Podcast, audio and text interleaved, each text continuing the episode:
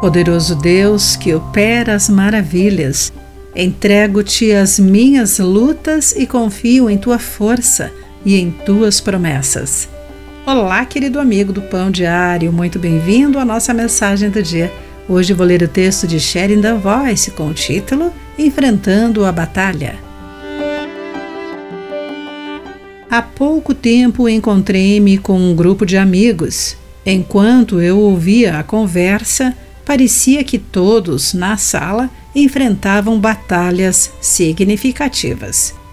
Dois de nós tínhamos pais lutando contra o câncer e um filho tinha distúrbio alimentar.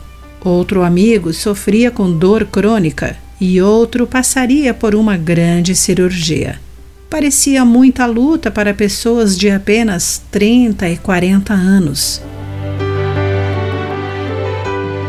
No devocional de hoje, temos um momento chave na história de Israel, quando a arca da aliança foi trazida para a cidade de Davi, Jerusalém. Samuel relata que isso aconteceu no momento de paz entre as batalhas, conforme 2 Samuel capítulo 7, versículo 1.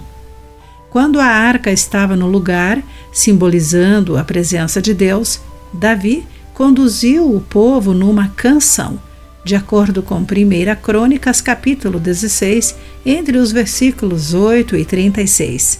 Juntos, a nação cantou o poder maravilhoso de Deus, seus caminhos para cumprir promessas e sua proteção até então.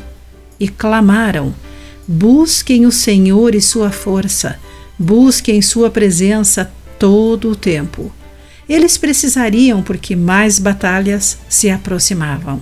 Busque o Senhor, sua força e sua presença.